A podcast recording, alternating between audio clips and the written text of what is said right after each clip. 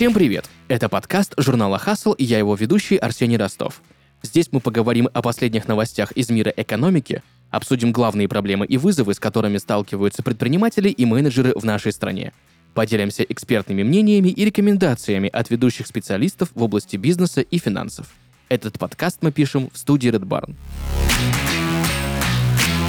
Спонсор сезона – интернет-гипермаркет для дома и бизнеса «Комус». Мы уже все привыкли к новостям из серии «Компании отменяют удаленку и возвращают сотрудников в офисы». Но в 2023 году таких сообщений стало гораздо больше. Вот, например, я нашел э, новость, в которой Яндекс отменил полную удаленку для сотрудников. Теперь работникам нужно ходить в офисы 2-3 дня в неделю в гибридном режиме. Исследователи считают, что тоже, кстати, можно в интернете почитать и исследования все эти посмотреть, что все больше компаний будут переходить, если не к full-time офису, то хотя бы к гибридному формату. Поэтому сегодня обсуждаем, почему так происходит и так ли плоха удаленка на самом деле. А разбираться в этих сложных вопросах будем вместе с Анастасией Потоковой, HR медиакомпании Double Day. Настя, привет. Привет, Арсений. Спасибо большое, что пришла сегодня к нам в подкаст поговорить о этой великолепной теме, потому что, ну, мне кажется, она беспокоит правда многих, да, и сотрудников, и, уж прости меня, кадровиков, да. Кадровичек, да. Я знаю, что HR не любит это слово, да. В общем, сколько сейчас в твоей компании сотрудников на удаленке и гибриде, и сколько работают в офисе? Ну, знаешь, на самом деле не обязательно прям точные цифры, можно примерно в процентном соотношении, чтобы, в принципе, понимать общую картину. У нас в настоящий момент 60% э, сотрудников трудятся в офисе, 20% а это ребята, которые гибридного формата используют да, сотрудничество, и 10% у нас на удаленной основе. Но это если считать все офисы по стране, да? Да. Примерно картина да, такая. Да, да, да. То есть есть просто некоторые компании, которые считают не головные офисы тоже гибридом и удаленкой. Я угу. недавно вообще обалдел. Угу. Ну, типа, 2-3 человека сидит, и а, они на, удален... на удаленке у нас сидят. Подождите, стойте. Ты знаешь, я недавно узнал мнение, э, и очень сильно удивился, что зумеры, да, офисы ненавидят, а миллениалов хлебом не корми, только дай поработать из дома. Ты как HR, замечаешь ли какие-то закономерности в том, какие сотрудники хотят удаленку, либо же гибрид? Ну, слушай, мне кажется, после пандемии вообще эти все границы стерлись, так немного размазались. Я специально погуглила, кто такие зумеры, потому что я не очень осведомлена в словарном так понимании, да. Но я узнала, что это люди, которые родились там 97 -го года от э, этого, да, до 2012 -го. Вот, была приятно удивлена о том, какая же я уже старая, собственно. ну вот. А я замечаю следующую тенденцию, что миллениалы — это ребята, ну, куда я вписываюсь, да, там и с тобой вместе по этой категории, э, люди адаптировались к современному миру, и вряд ли они рвутся прям э, работать в офис, потому что у них адаптированы рабочие места специально для себя, да, под задачи. Как минимум, э, либо рабочий стол, с отведенным ребенком в детский сад, как максимум, это отдельный кабинет. Вот, поэтому такой тенденции прям явного рвения я не замечала. Если говорить про зумеров, то я замечаю э, другую тенденцию, что для людей вот данного поколения важна общность, командная работа, поэтому стремление к полной удаленке я такой не вижу. Если мы говорим про удаленный формат, то э, какая тенденция, вот мне как э, кадровичке наблюдается, да?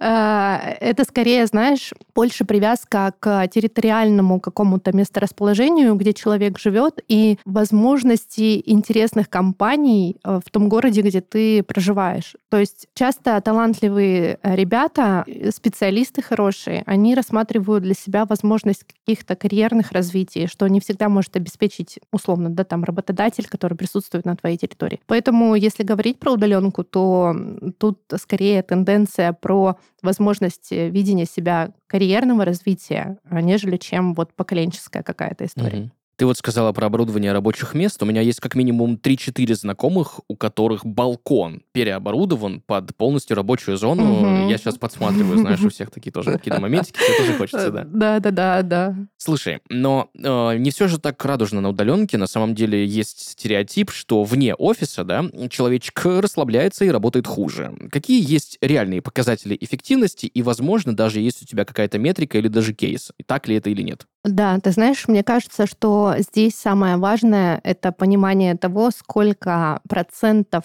от рабочего времени сотрудник показывает эффективность. То есть если мы говорим, что на протяжении там, 40% а, рабочего времени человек а, показывает какие-то результаты, то это уже не очень хорошо. На данном этапе есть потребность обратить внимание на функционал человека, на его задачи, понимает ли он эти задачи. То есть здесь прям аларм надо кричать и приглашать э, сотрудника на общение и, скорее всего, с HR, потому что руководитель чаще для а, сотрудника является такой весомой фигурой, где в какой-то момент может стать страшно. Вот, поэтому а, вот метрика, если говорить, то я бы выделила эффективность в процентном соотношении. Ну и плюс, если мы говорим за обязательные факторы, которые должны присутствовать для организованной работы не только на удаленке, но в целом даже если мы говорим про офис, то это налаженная инфраструктура, это первое, а, управляемый менеджмент,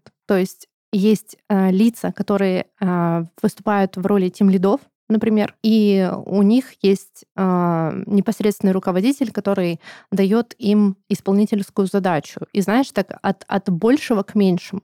Регламент работы, если мы говорим про удаленных сотрудников, то есть здесь должны быть какие-то пункты, все равно границы того, э, как часто человек должен отвечать, допустим, как быстро он должен реагировать на сообщение. Вот такие моменты, я считаю, что если работодатель будет обеспечивать с этой стороны, то никаких сложностей для оформления да, и сотрудничества на удаленной основе никаких не будет. Насколько я помню, сейчас золотым стандартом, ну так в кавычках, да, является время реагирования сотрудника на удаленке на приходящую задачу в течение 15 минут. Не в смысле я берусь задачу, а реакции, да, то есть угу. так-то и так-то. Угу. Это правда? Слушай, я не слышала о такой норме, угу. но мне кажется, это обоснованное правило, дабы э, твой коллега или руководитель понимал, что ты включен в процесс и угу. задача, как бы ты видишь, да, что необходимо делать. Есть у меня контраргумент, который называется пробки. Особенно в нашем городе. У меня недавно был вопиющий случай, когда из э, одного района города в другой у меня коллеги добирались, ну вот я тебе просто пример приведу, улица Восточно-Кругляковская, ехали угу. мы в район немецкой деревни через экспоцентр, вот это угу. все.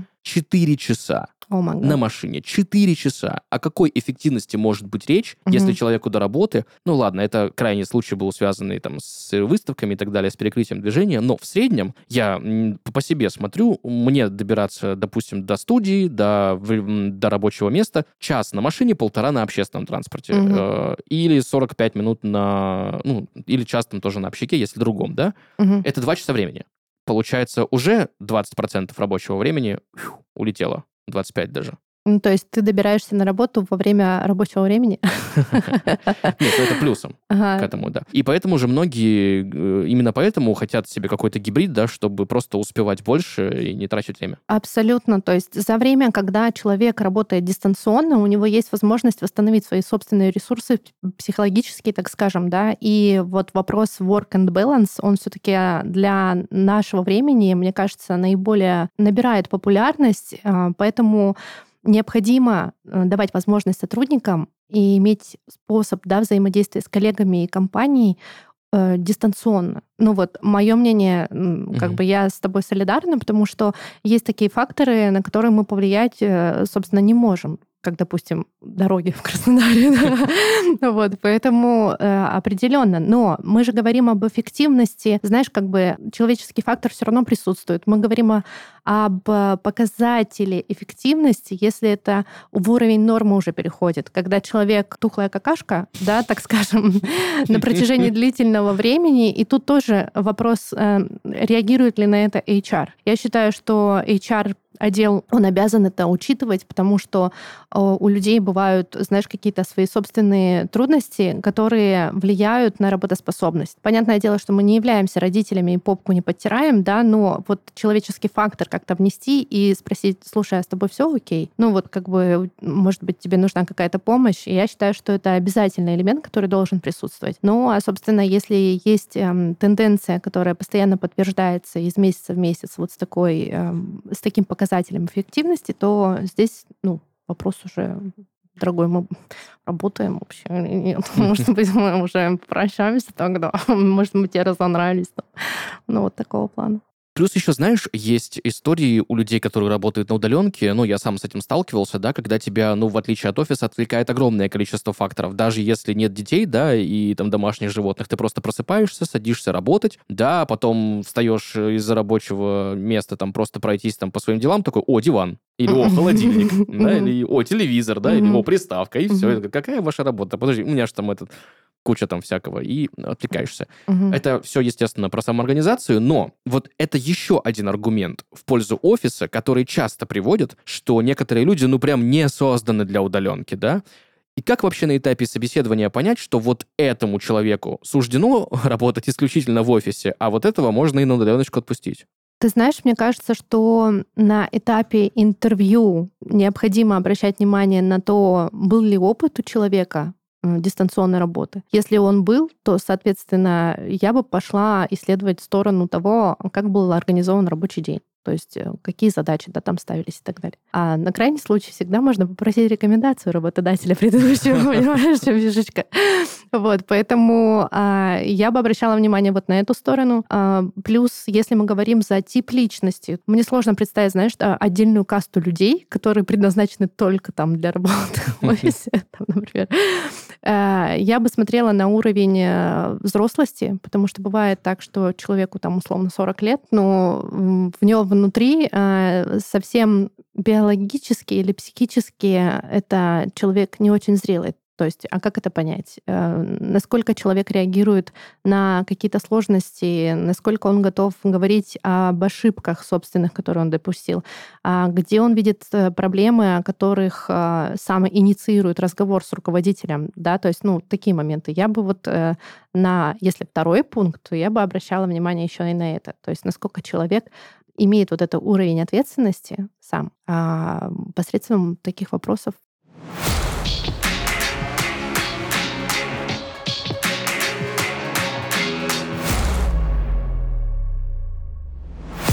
Кажется, что в нашей стране лучше вкладывать деньги в нефтегазовую промышленность. Но так можно подумать, если не следить за финансовым рынком. Ведь в конце 2023 года нефтегаз перестал быть лидером по оборотам после пятимесячного превосходства. Сектор упал на третью строчку, а первенство заняли металлурги и майнеры. Но стоит ли вкладывать средства в новых лидеров? Как грамотно распределить финансы и когда стоит покупать акции? Для ответа на эти вопросы студия Red Barn создала подкаст «Куда и как». Его ведущие – профессиональные инвесторы. Простым и понятным языком они научат вас формировать финансовый портфель и распределять активы. Во втором сезоне поговорим о стратегии вкладов для первых 100 тысяч, о драгметаллах, налогах и льготах. Слушайте подкаст по ссылке в описании этого выпуска.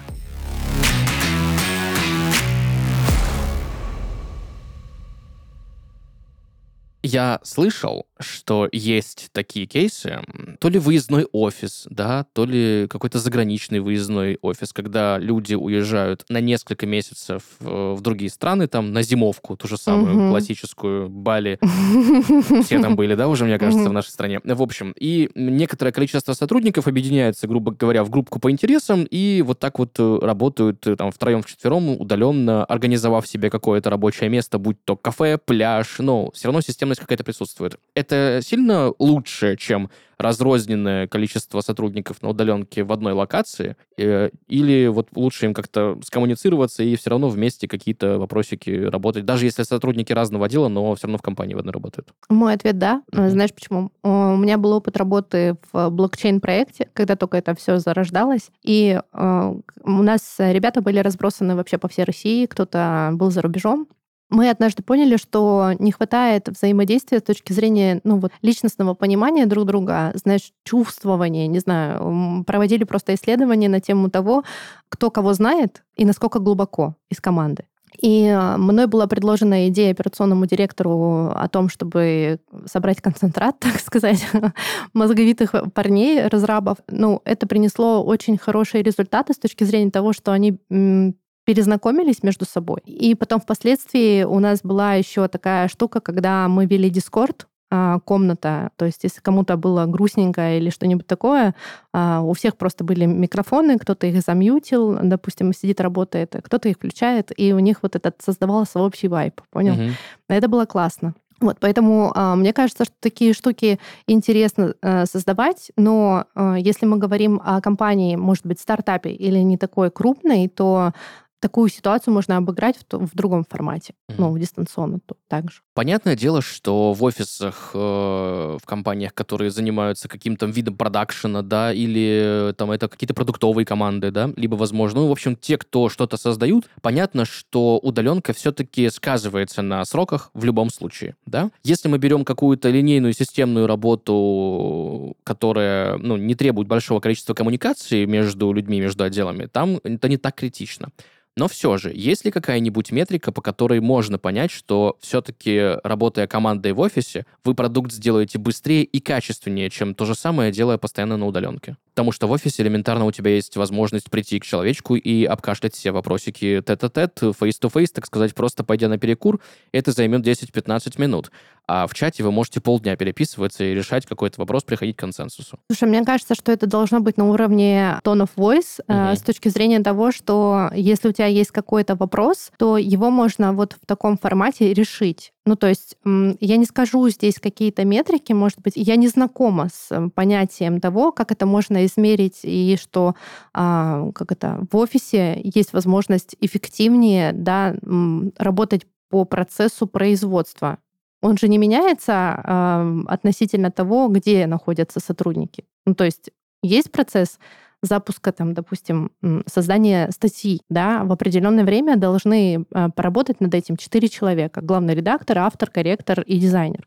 И вот э, если эта работа организована, то какая разница, где находится человек? Не знаю, как бы а, для меня здесь, знаешь, на, уровне регламента, а про что я говорила, это о том, что есть планерки метапы э, еженедельные или ежедневные. Если мы говорим за взаимодействие коллег из разных отделов, то это должно быть на уровне а, обсуждений а, через, возможно, руководителя. А, сотрудник понимает, что где-то есть затык в чем-то, и он доносит это своему руководителю в плане того, что, слушай, мне кажется, вот этот момент надо как-то решить, я заметил такую проблему. Вот. Ну, либо выходить на звонок. Ну, то есть я в современном мире не вижу проблемы, ну, то есть э, как я подойду к человеку, да, там спрошу, задам какой-то вопрос, э, либо напишу. Ну, то есть для меня почему-то не имеет разницы. А что нужно сделать сотруднику, чтобы все-таки перейти на гибридный формат? Вот он работает в офисе, понимает, что ему нужно там 2-3 дня находиться дома и там, может быть, ребенок маленький, например, да, угу. помогать как-то супруге или супругу, либо еще какие-то вот возможные истории, когда не будет потеряно качество и время работы, но вот в офис, либо, опять же, либо он живет в таком э, месте, где э, ну, ему нужно потратить сильно больше времени, там, условно, в четверг-пятницу, чтобы добраться до работы. Вместо там часа оно там превращается в три часа пробочного ада. Угу. Что нужно сделать? Возможно, есть какие-то рекомендации. В общем, есть сотрудник, вот он просто приходит к HR там или к кому, и что дальше? Смотри, а, я, наверное, бы начала с того, что отношения, даже рабочие, это процесс двух э, лиц. И здесь я бы разделила зону ответственности. 52 я бы отдала работодателю, а 48 а, сотруднику. И вот если работодатель закрывает потребность в том, что человек понимает свои должностные обязанности, свой фронт задач необходимый, когда человек адаптирован и понимает вообще структуру организации, то а, за сотрудником остается 48%. Это в плане планирование своего собственного да, рабочего времени, взаимодействие с коллегами с точки зрения э, результатов. Ну, то есть, если ты отвечаешь за распорядок дня, ты четко понимаешь, ну, тебе дали, да, эти 52%, и ты понимаешь, что, что вот мой рабочий день, он состоит из вот такой рутины, из вот таких вот задач нестандартных, возможно, где-то, да, э, срочных, оборочных, и э, в этом ты себя показываешь хорошо, то, что у тебя работа идет, а не стоит. Работодатель, безусловно, такое ценит. И э, в случае, если ты понимаешь, что, что с твоей стороны ответственность ты несешь, а не просто там сидишь, репу чешешь, да, то в таком случае есть возможность подойти к HR, а, либо к руководителю, к своему собственному, и обозначить, что я замечаю, что мне становится сложно быть огурчиком, так скажем, да, на рабочем месте, потому что я трачу два часа на дорогу. Как я могу а, решить этот момент, да, с участием, допустим, вас? можно ли мне попросить вот такие-то дни, допустим, на дистанционном формате. И, соответственно, доверие, которое у работодателя уже создано по отношению к данному сотруднику, ну, конечно, его не терять так скажем, да, при переходе на удаленный формат. Потому что э, здесь уже есть договоренность того, что давай мы это потестируем. А в этом случае как тогда построить грамотно работу с сотрудниками в разных часовых поясах? Я знаю вообще кейсы, когда бывают люди из разных городов могут пересекаться в течение всего лишь получаса рабочего времени, в течение рабочего дня. Слушай, существует множество систем, не знаю, тот же самый Notion.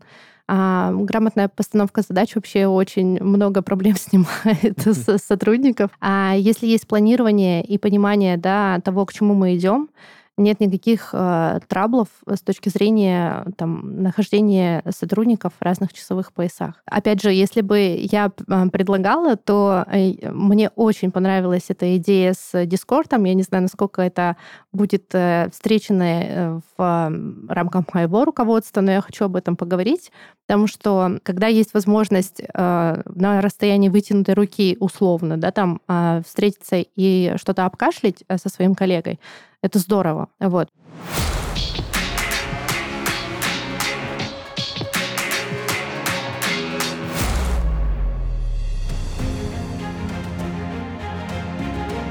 Как только я закончил школу, то понял, что обычная работа не для меня. Я решил идти в бизнес и, конечно, начал с нуля. Ну что ж, как говорится, муравей не велик, а горы копает. Ха. Я достал все свои сбережения, поскреб по сусекам, взял взаймы у друзей и семьи, потому что, как известно, деньги рождают деньги. И вот началось мое предпринимательское приключение. Конечно, не обошлось без трудностей. Я сталкивался с безнадежными ситуациями, но никогда не сдавался. Неудача — это лишь временное отступление на пути к успеху, как говорил Лао Цзи. Это мой жизненный девиз — я работал до седьмого пота, ведь, как говорят, чем больше потеешь на практике, тем меньше крови прольешь на войне. И мои усилия не прошли даром. Мой бизнес начал расти, словно снежный ком.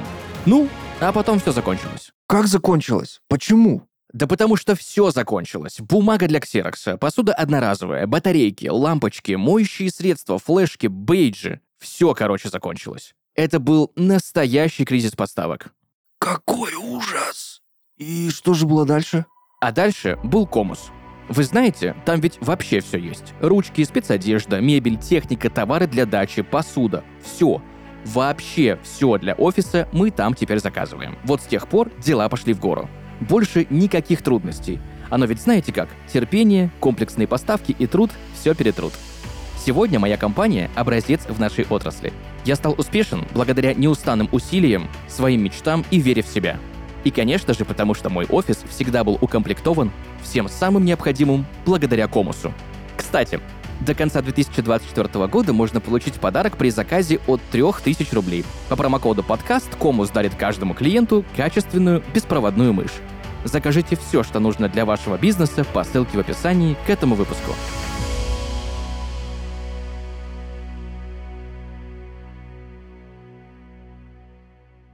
Тут знаешь еще какой вопрос? Вот я всегда восхищался сотрудниками, которые, да, вот Э, конец рабочего времени, там, условно, 6 вечера, 6.05, все, никакие рабочие вопросы, я, я, все, я не на работе, у меня рабочее время закончилось. Там хоть э, что горит. Я так не могу, честно тебе признаюсь. Угу. У меня всегда, если есть какой-то момент, э, который нужно вот прямо сейчас решить, и он срочный, ну, как бы зачем его откладывать на завтра, если его можно решить сейчас, угу. особенно если это какой-то адский аврал там, да, и тут нет там правого и виноватого, кто-то, может, раньше пришел, кто-то позже, это вообще никого, не, не, не, ничего страшного, там можно в течение там 10-15 минут все порешать. Есть люди, которые такие, что все, 16, 18.00, до свидания, все, угу. только завтра. Угу. В этом случае, ну, как бы, кто прав, кто виноват, и как, как вообще вот, ну, знаешь, это, наверное, вопрос больше про какие-то мелкие а, конфликты между сотрудниками, которые тоже как-то HR нужно решать, а, извини меня, на удаленке решить их все-таки сложнее. Да, и твой вопрос заключается в том, как э, такие ситуации предвосхищать или как их разрешать. И то, и то. А, я думаю, что здесь э, этот э, нюанс можно предвосхитить этапом вообще адаптации и онбординга. То есть это как раз-таки ценности, которые компания да, освещает, то есть э, и правила взаимодействия, они должны быть. И если человек ну, на этапе собеседования вообще еще, он должен понимать, какой вайп вообще внутри компании и команды, соответственно, после этого уже на уровне адаптации а, понимать, что есть норма, а что нет. Вот, поэтому я бы просто, знаешь, э, я всегда заранее лучше все расскажу и покажу, а потом уже в случае, если, допустим, происходит какое-то недопонимание или так далее, мы возвращаемся к тому, что, ну, ты был в курсе. Вот, как мы будем это решать? Э, соответственно, если на удаленной основе возникают такие моментики, когда э, срочно горит задача и нужно потушить пожар, человек 18.00, а вместо того, чтобы ответить на какое-то решение, пишет, что что я уже не работаю, но тут вопрос того, насколько это норма в компании, да, вот, поэтому и я бы предвосхищала лучше такие угу. ситуации на этапе еще отбора, вот. А прав виноват, ну, ты знаешь, мне кажется, что все зависит от э, степени горячести, так скажем. И вот в рамках нашей компании, например, есть такая возможность, что, ну, мы окей относимся к тому, что могут быть какие-то форс-мажоры или проблемы. И э, если, допустим, ты остаешься их решаешь, то компенсация тебе ты в следующий день можешь за вычетом того времени, которое ты потратил на эту задачу, да, а на следующий день позже вер, ну, вернуться на работу. Mm-hmm. Вот поэтому мне кажется, что это прикольная такая штука, которая может людям в этом плане помогать. Кстати, по поводу вот этих прикольных штук и, в принципе, политики партии, да, точнее, корпоративной культуры, да, да, да, tone of voice и так далее. Я недавно узнал, что сейчас, не знаю, модно это или новое веяние, или правда так делают просто потому, что это работает. Фраза соискателю «не вы нам не подходите, а мы вам не подходим». Мы, как компания, по нашей политике не подходим вашим ценностям. Почему так делают и часто ли так встречается вообще? Да, я так делаю. А, ну, ты знаешь, мне кажется, что этот момент эм, он действительно имеет место быть, потому что, ну, ты не хоть, ты говоришь о себе. Это вот, наверное, с, э, с психологией пришла такая штука. Э, мы не тыкаем, да, а мы якаем и говорим как бы от себя. Это в меньшей степени как-то травмирует людей, э, в меньшей степени в какую-то депрессулечку вводит, потому что мы же не знаем, сколько там он отказов получил. Вот, поэтому я считаю, что это э, лояльно и прикольно э, так поступать. Вот. Э, иногда я еще говорю о том, что мы предполагаем, что мы не сработаемся, потому что вы вот думаете вот так, допустим, а у нас, допустим, э, свое видение развития журнала, оно вот такое, к сожалению. Но спасибо большое, там, с благодарностью, да, потому что человек все-таки принял участие в отборе и э, повзаимодействовал с нами. Вот, ну вот как-то так. По поводу корпоративной культуры, всегда мне было интересно, как поддерживать эту самую корпоративную культуру, когда сотрудники разбросаны по разным городам, по разным странам, по разным часовым поясам, и вообще непонятно. Одному нормально просыпаться с утра под пальмой, да, и кайфовать на ага. пляжике, а другой в этот момент сидит в минус 30 и на морозе и очень сильно завидует первому, или наоборот. Угу. Слушай, ну ты знал, что существует такой феномен, как э, иммиграционная депрессия? Да, конечно. А, шок туда же, вот это все. Да-да-да. И мне кажется, что э, людям, вообще, кто релацируется, им важно присутствовать, э, как это, не физически, но морально, да, угу. с, с командой. А, э, все возможные квизы, какие-то корпоративные движухи. Welcome. Я считаю, что если у вас в команде есть достойные э, сотрудники, которые работают дистанционно, и вы видите, что они э, приносят да, вклад в компанию, причем очень классный, я считаю, что команда образования, э, тимбилдинги, они должны присутствовать. Ты знаешь, по поводу, кстати, тимбилдингов, да, и удаленных всех историй, ковид мне кажется, породил э, одну из самых главных кринжатин десятилетия, ну, по крайней мере, сейчас так молодежным слонгом, да? Ага. Э, выражаясь, онлайн-корпоративы, угу. корпоративы по Zoom, Zoom-вечеринки и так далее. Э, я слышал огромное количество мнений по этому вопросу, большинство негативное ну, реально большинство негативное. Угу. Сталкивалась ли ты с онлайн-корпоративами и насколько это вообще осуществимая история и правда ли, что это все всех уже достало? А, я могу тебе так сказать, что если мы говорим про времена пандемии, это был лакомый кусочек для людей, как возможность, да, э, снова схлестнуться совместно. Вот. А мы устраивали такую историю, как бирмит. Мы, короче, ну, давали понять, что тут можно будет, если что, и выпить, и поговорить, и так далее. А, опять же, если это не противоречит, да, ценностям компании. Поэтому на самом деле э, сотрудники чаще ценят историю, когда есть а, организация какого-то мероприятия, и она а, ну, для него собираются сотрудники с разных городов. Но если мы говорим за крупный бизнес, если это окей, то средний и малый, они, допустим, это не могут обеспечить. А, поэтому я бы сказала так, что э, онлайн-движухи — это классно с точки зрения того, чтобы объединиться даже с сотрудниками, которые работают у вас в филиалах, например, да, в других регионах, и в сотрудниками, которые за рубежом, но по возможности, если есть такая, э, да, как финансы позволяют собирать людей э, офлайн, потому что после пандемии э, многие устали от э, дистанционки. Возможно, ее где-то местами слишком много людям, а важно общаться face-to-face. Поэтому, да, я с тобой согласна. Но как бы я не могу сказать, что э, исключительно, знаешь, что-то одно надо применять. Я бы это балансировала. Если представить ситуацию, что все-таки есть компании, а они есть, у которых абсолютно нет удаленки, ну или очень мало, да, и гибридизации, понятно, что есть там очень лояльные компании к сотрудникам с очень лайтовым, да, историями. Есть какие-нибудь компании, особенно отделы компаний, где служба безопасности бдит, и ты не можешь не то, что на удаленке работать в другой стране, ты в принципе угу, не можешь работать угу. на удаленке в другом городе. А если ты там, не дай боже, себе какой-нибудь там файл отправишь через личную почту с рабочего компьютера, там, ну все, тут же соберутся маски-шоу и спросят, какого черта. Да, ну это, опять же, э, корпоративные тайны, никуда от этого не деться. Есть разные степени закрытости компаний. В общем, так. Вопрос какой?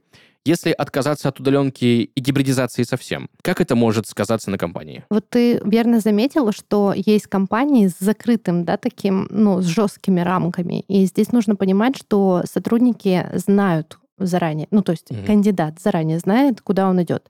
А зачастую там есть в силу вот э, данных э, жестких границ другие какие-то компенсации. Возможно, какие-то льготы по ипотеке да, предлагаются. Угу. Или, не знаю, ДМС какой-нибудь э, самый крутой на свете. А, поэтому здесь скорее вопрос выбора. И если мы говорим за э, те компании, у которых нету таких жестких границ, да, где есть, ну, где обращается внимание не на то, сколько ты попа часов отработал, а какой-то результат за это время да, создал, то мне кажется, что вот если такого формата компании будут э, ограничивать и ужесточать, то, ну, э, если не будет никакой компенсации за это условно, да, потому что люди привыкли, ну, то есть все, все остается как прежде, но только ужесточается, да, там, с точки зрения временных каких-то лимитов. Ну, это может спровоцировать текучесть. Угу. Потому что люди уже привыкли к тому, как было условно говоря, ты приходишь э, к HR, когда ты приходишь в такую компанию закрытую, и если тебе, ты понимаешь, что там соглашение не разглашение нужно подписывать, угу. и, условно говоря, очень такое жесткое, угу. то нужно сразу понимать, какие тебе за это будут бонусы и плюшки, да, если да. за это больших бонусов плюшек нет, то как бы зачем оно надо? Ну, э, как правило, люди это уже на этапе собеседования понимают. Ну, я про это, Бонусы, да, да, да, поэтому, э, да, ну, кто-то идет туда, чтобы жертвовать, так скажем, своей возможностью опоз... или опозданиями для того, чтобы получить какие-то бонусы. Но скорее, да. То есть человек на этом этапе уже понимает, что его ожидает. Так, хочу попросить у тебя такой, знаешь, HR-ский угу. совет или несколько советов, как конкретно руководителю э, эффективно организовать работу подчиненных на удаленке. Эффективно. Знаешь, у меня руководитель просто это такая фигура, которая э, это основатель. Я хочу спросить, основателю или руководителю э, подразделения? Ну, то есть, знаешь, как фигуру. Можешь мне немножко сузить? Ну, давай возьмем классическое понимание именно руководителя, да, который непосредственно менеджер, да, угу. у которого нет ловушки основателя, который не основал компанию, она быстро выросла, он не знает, что с этим делать, который вот, ну, понимает, что он делает, и неважно, как он туда попал. То есть угу. пути бывают разные. Вот мы берем человека, который именно руковод, хороший руковод, разным количеством людей, которые понимают, что вот он, ну, что он делает. Угу. А, слушай, мне кажется, что здесь необходимо организовать вопрос э, планирования задач, распределить э, между командой, ну, то есть донести всем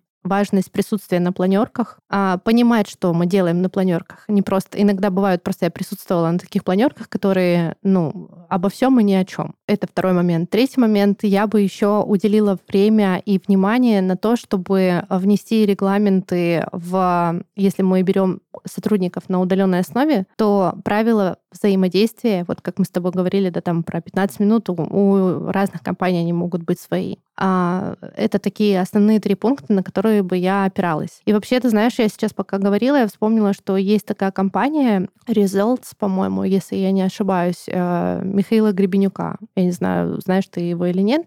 Ну, лично не знаком, это, к сожалению. Да, ну, в общем, это такой а, человек в медийном пространстве популярный, он организовывает продажи как консалтинг предоставляет. И у него вообще все сотрудники работают удаленно. Но там настолько все четко. Они каждый квартал бьют рекорд по своим планам продаж. И э, я считаю, что если закрыть вопрос с точки зрения э, рабочего времени, а, понимание человеку, то есть сотруднику, что он должен делать, тут не возникнет никаких проблем. А если мы говорим за руководителя, то самое главное, чтобы он обеспечил этим самым знанием своих подчиненных. Э, вот, э, пожалуй, так. Завершая наш с тобой сегодняшний диалог, все-таки для тебя конкретно, что больше, что лучше нравится, что предпочтительнее, офис, удаленка или гибрид? Гибрид. Краснодар, спасибо за то, что ты есть. На самом деле, какой-то итог сегодня подводить даже, наверное, нет смысла, потому что есть куча частных случаев, да, куча разных компаний, и тут вопрос, наверное, не в том, что лучше, а в том, что лучше организовано, да, да. под задачи конкретного, э, конкретной структуры, конкретной компании с конкретными условиями, вертикалью, горизонталью, закрытости, открытости, есть NDA, нет NDA, угу. да, продукты и так далее. Да, условно, даже говоря, вот можно быть структура одинаковая, одна компания занимается там условно продакшеном какого-либо продукта, и там больше творческих моментов, угу. а другая компания занимается тем, что то же самое, но пилит какой-нибудь там, не знаю, сайт, например, угу. с с услугами, там, не знаю, продажи чего-нибудь. Угу. И это уже все, это уже абсолютно разные моменты. Поэтому э, я лично после разговора с тобой понимаю, что просто должно быть все грамотно и хорошо организовано по некоторым ключевым параметрам. Да, если мы говорим за взрослую позицию, а взрослая позиция подразумевает рамки с точки зрения понимания того, куда мы плывем, что мы делаем и как мы подстопимся и понимаем, туда мы идем или нет.